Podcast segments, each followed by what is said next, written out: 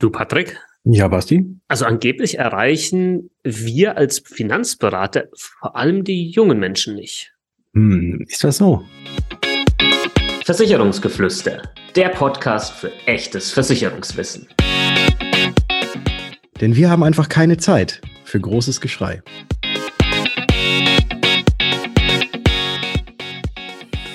Hallo und herzlich willkommen in einer neuen Ausgabe des Versicherungsgeflüster Podcasts. Mein Name ist Bastian von Versicherung mit Kopf und natürlich auch heute wieder mit dem Start der liebe Patrick von Was ist Versicherung? Servus Patrick. Servus Basti und hallo liebe Zuhörerinnen und Zuhörer. Ich grüße euch. Patrick, Ja. junge Menschen? Hm? Hast du gar keine jungen Menschen bei dir in der Beratung? Wer ist das? Weil das behauptet, ja, so eine, so eine kleine Umfrage, Studie, die wir gefunden Hm? haben. Hm? Erzähl doch mal. Sitzen bei dir nur 50-Jährige? Nee, eben eigentlich 50-Jährige sehr, sehr selten. Ähm, Ich habe tatsächlich eher was mit den Jüngeren am Hut. Und von dem her muss ich wirklich deine Aussage aus der Einleitung, dass junge Menschen nicht erreicht werden durch Finanzberater, da muss ich sagen, ist bei mir anders. Aber wenn natürlich so eine Umfrage, die ja jetzt auch nicht unbedingt klein gewesen ist, also es wurden da ja ähm, 2500 gefragt, dann wird da wohl auch irgendwas drinstecken. Nur woran liegt das Ganze? Also ich zitiere vielleicht gerade mal kurz was hier aus, aus dem, jetzt nicht aus der Studie direkt, aber aus einem Nachrichtenartikel über diese Studie. Mhm. Und da wurde geschrieben, junge Menschen zwischen 18 und 29 Jahren verzichten beim Thema Finanzen gänzlich auf eine professionelle Beratung. Mhm. Und da, die Aussage stimmt zu 100 Prozent nicht, wenn wir uns anschauen, ja, und wen Mhm. wir beraten. Und das wird bei dir wahrscheinlich halt ähnlich sein. Also das ist eigentlich genau unsere, ja, Kernzielgruppe, also 18 bis 35, also ein paar Jährchen vielleicht noch oben drauf. Mhm. Ja. Aber nichtsdestotrotz hat ja diese Umfrage was anderes ergeben. Jetzt gehen wir mal davon aus, wir zwei sind jetzt vielleicht hier Ausnahmen.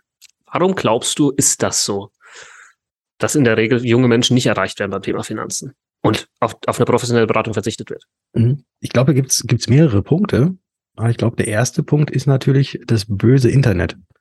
Ähm, Dass man sich natürlich mittlerweile überall Informationen ziehen kann. Teilweise auch zu viele Informationen, dass man die vermutlich auch gar nicht mehr so richtig kanalisieren kann und auch nicht wirklich immer alle richtig einordnen kann.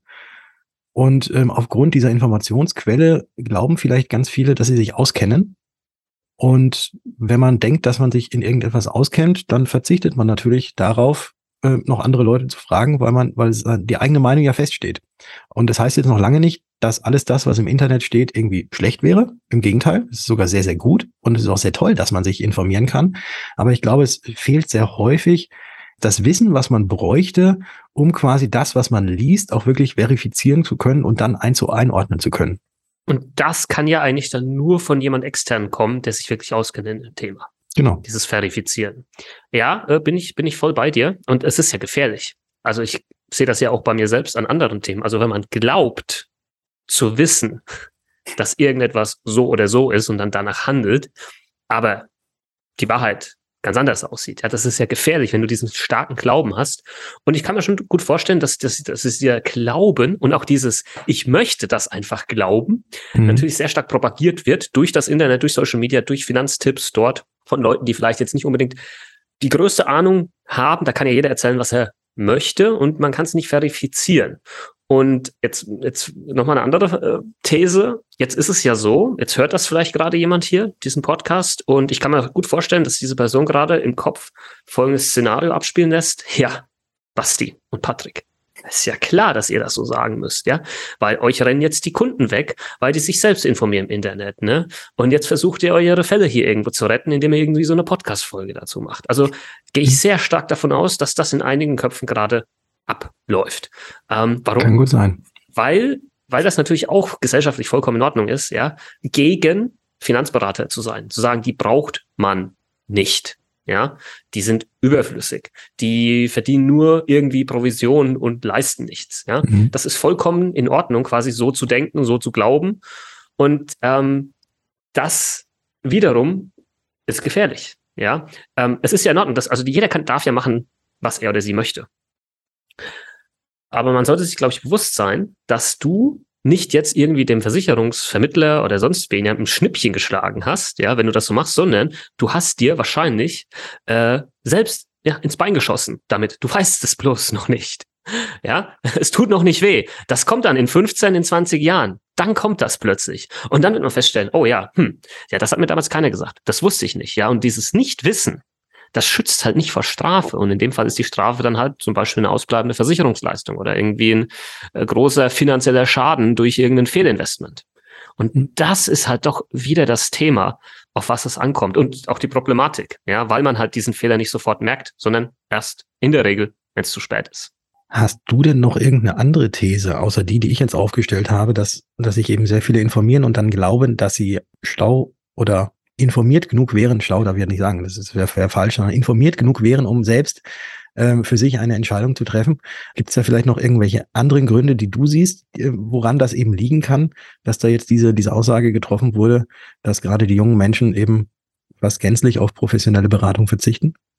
Ja, also und zwar der Grund, warum es bei uns halt anders ist, warum vor allem bei uns eben die jungen Menschen in der Beratung sind. Und das hat ja mit unserem Auftreten zu tun. Ja, das hat damit zu tun, dass wir einen Podcast machen. Das hat damit zu tun, dass wir auf Social Media unterwegs sind.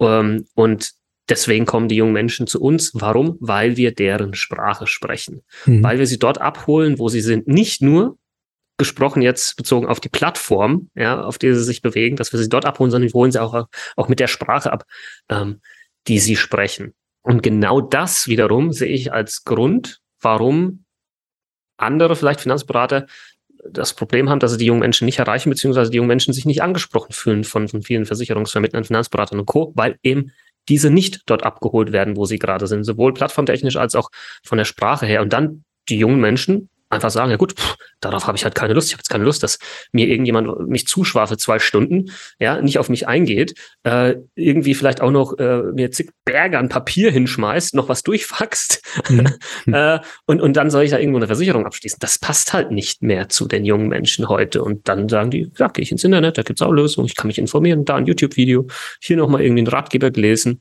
und dann kann man ja viele Versicherungen dann doch mit Klick, Klick im Internet abschließen und schon ist ein Haken dran. Also das ist so eine Mischung, glaube ich, aus den Möglichkeiten, die es mittlerweile gibt im Internet. Das befeuert das natürlich, plus eben auch die nicht vorhandene zielgruppengerechte Ansprache aus der ja, Vermittlerschaft hin zu den jungen Kunden. Ich glaube, diese Mischung sorgt mitunter für dieses Ergebnis, was, was mhm. du oder wir jetzt hier heute vorhin äh, mit dieser Umfrage vorgetragen haben. Und ich glaube, über allem steht noch etwas weiteres. Und zwar ist das, glaube ich, die vorgefertigte Meinung, die sich seit Jahrzehnten irgendwie fest etabliert hat, eben dass ja die Versicherungsleute sind alles Gauner. So wird das ja mitgegeben. Man, man hört es, also mir persönlich hat es noch nie jemand gesagt. Also es gibt ja immer sowas, äh, du bist ja Versicherungsfuzzi, Ne, zum Beispiel, wenn, wenn das so jemand zu mir sagt, äh, finde ich nicht gut, weil das eben so herabwürdigend ähm, ist. Also das ist, ist nicht wirklich wertschätzend, wenn mich jemand als Versicherungsfuzzi bezeichnet, aber damit muss mhm. man hin und wieder leben. Aber ob man mit demjenigen oder derjenigen, die mich so bezeichnet, ob ich da eine Geschäftsbeziehung eingehen möchte, äh, das sei jetzt auch mal dahingestellt. Aber es wird ja eigentlich immer so, so abfällig darüber gesprochen. Auf der anderen Seite ist, glaube ich, so dieses Thema, das ist ja auch das, was du, Basti, immer sehr, sehr häufig eben eben sagst, hm, wenn, wenn, wenn du Leute auf der Straße fragst, ob Versicherungen wichtig sind, dann sagen eigentlich alle ja. Ne? Und dass das beides irgendwie so, so, so kombiniert ist, ähm, auf der einen Seite, ja, sind alles Verbrecher, sind alles irgendwie Gauner, aber ich brauche es ja trotzdem, aber weil ich es ja trotzdem brauche, kümmere ich mich halt mal, mal, mal selbst drum. Und dann kommt noch was, weiteres mit hinzu. Das ist ja eben dieser, dieser Außen, diese Außenwirkung von der Versicherungsvermittlerschaft, wenn ich die jetzt mal so, so bezeichne, jetzt eben diesen schlechten Ruf irgendwie hat. Aber ganz, ganz viele natürlich sagen, nee, also bei mir, der, der Klaus, der Manfred, der, der bei, bei uns immer ist, das, oder äh, der Basti und der Patrick, das sind die, die können, also die, die sind vernünftig, die zählen natürlich nicht damit rein in diese, in dieses große Bild von allen. Hm. Klar, also für mhm. mich ist das größte Thema, und das sieht man ja auch, dass es, dass das auch so deutschlandspezifisches Thema ist, wenn man in andere Länder guckt, ist dieses, ähm, es ist gesellschaftlich akzeptiert, mit dem Knüppel auf den Versicherungsvermittler draufzuhauen.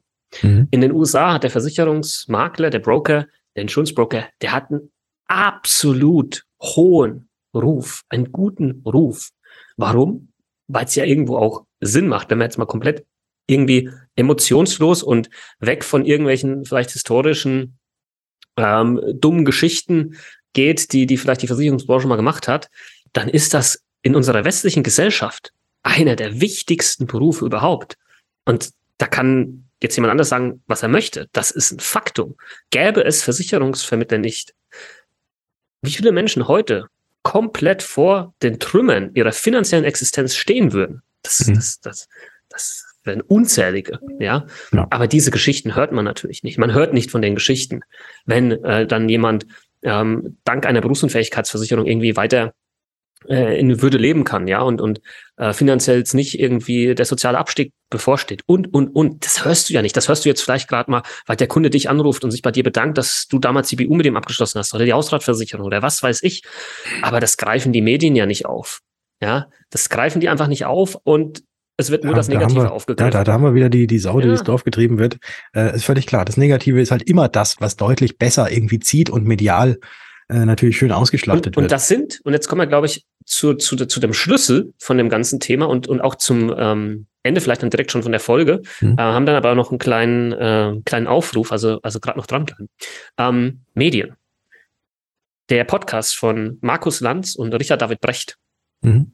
Höre ich sehr gerne. Ich bin nicht immer deren Meinung, aber ich höre es sehr gerne, weil deren Meinung und Sichtweisen mir einen größeren Blick über den Tellerrand ermöglichen, sagen wir es mal so. Und die haben in einer Folge, in einer der letzten Folgen, über eben die Medien gesprochen und wie die Medien Einfluss nehmen, ja, mhm. auf, auf, ja, die Meinung und es oftmals eben nicht, nicht, nicht dieses Thema ist, guck mal, hier sind Informationen, bild dir deine Meinung, sondern es ist schon eine vorgefertigte Meinung, die reingedrückt wird in die Gesellschaft. Und das ist halt brutal gefährlich. Und das passiert halt andauernd und ständig und immer mehr. Und die Leute haben entweder keine Möglichkeit oder auch kein Interesse daran, das mal zu hinterfragen und mhm. wieder objektiver draufzuschauen. Das ist ein massives Problem.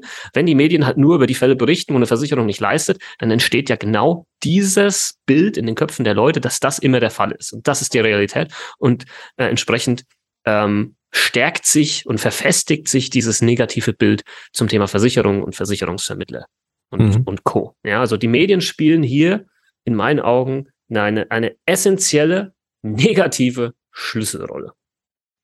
Das ja, aber natürlich auch eben die anderen vorgefertigten Meinungen, vielleicht die abseits der Medien entstehen.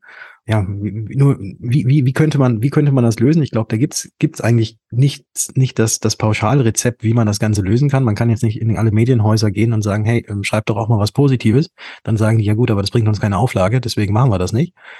Das wäre die ähm, ehrliche Antwort. Das wäre die, ja, das, machen wir uns das, nichts vor. Ja. Habe ja. ich selbst schon mitbekommen. Als ja. ich das mal nachgefragt habe, ich meine, wieso habt ihr das jetzt so negativ dargestellt? Antwort, das war die Agenda. Mhm. Das, das war die Agenda. Die mhm. gab's schon und dann mussten wir das nur noch befüllen mit den mhm. Informationen, die da dazu passen. Mhm. Ja, ja gut, keine objektive Herangehenweise, nichts. Also da bin ich, also irgendwie bin ich vom Stuhl gefallen und irgendwie war ich aber auch so, ja klar, so habe ich mir das eh schon die ganze Zeit vorgestellt. Mhm. mhm. haben, haben wir beiden ja auch schon einmal selbst erlebt, ähm, ja, als, wir, als wir mal interviewt wurden, mhm. äh, dort dazu dann ähm, unsere, unser Statement abgegeben haben und das Ganze dann im letzten Endes in dem Artikel, der dann erschienen ist, äh, genauso in die, in das, was eigentlich vorher schon vorgefertigt war, dort dann irgendwie Passagen aus unseren Aussagen reingesetzt wurden, die halt dazu gestimmt haben, die allerdings leider nicht vollständig ähm, übernommen wurden und nicht das wiedergegeben haben, was genau. eigentlich unsere was, was der eigentliche Sinn und Zweck ja, genau. war, sondern einfach nur irgendwie so Bruchstücke rausgenommen haben, weil das halt so äh, im Vorfeld vermutlich ähm, so rüberkommen sollte. Aber gut, aber das ist das ist eine andere Sache. Kommen wir noch mal so zum Schluss und zu der Aufforderung, äh, die du gerade schon angeteasert hattest, weil wir möchten nämlich von euch, liebe Hörerinnen und Hörer, auch gerne mal Feedback haben. Das war Ganze war ja wieder mal so ein Zwiegeflüster, wo wir uns so ein bisschen untereinander austauschen, wo es jetzt nicht so versicherungslastig ist, sondern einfach mal ein bisschen unsere Meinung, unsere eigene Meinung äh, mal wieder gespiegelt wird. Und eure Meinung, die würde uns natürlich auch sehr, sehr stark interessieren. Genau, und jetzt nicht irgendwie hier, gibt mal eine Rezession ab oder so, freuen wir uns natürlich, sondern nehmt euch mal ein, zwei Minuten und äh, wenn ihr Instagram habt, dann schreibt dem Patrick äh, oder mir, den Patrick findet unter Was ist Versicherung und mich unter Versicherung mit Kopf auf Instagram, schreibt uns doch einfach mal, was ihr euch wünschen würdet von eurem Versicherungsvermittler, von der Versicherungsbranche. Was nervt euch? Wo sagt ihr, guck mal Leute, da kann man genau hier was verbessern, aber irgendwie macht das keiner. Was würdet ihr euch wünschen? Vor allem, wenn du, wo du das gerade hörst, in diese jüngere Zielgruppe zwischen 18 und 29, wie in dieser Studie, dieser Umfrage, reinzählst. Ähm, wir würden uns wirklich, wirklich sehr, sehr freuen, äh, wenn sich viele von euch diese ein, zwei Minuten Zeit nehmen, kurze Text ähm, über Instagram und dann können wir da draußen natürlich sehr viel lernen und ähm, werden, denke ich mal, Patrick, auch dann da mal eine Folge dazu machen mhm. und dieses Feedback sammeln. Ja. Ähm, weil ich glaube, das ist super interessant, weil du kannst, du kommst ja eigentlich immer nur weiter, wenn du zuhörst. Ja, wenn du vor allem deiner Zielgruppe zuhörst. Was möchten die denn eigentlich wirklich? Und dann kannst du dich genau in diese Richtung auch weiterentwickeln. Wir hören uns. In der nächsten Folge. Ciao. Ciao.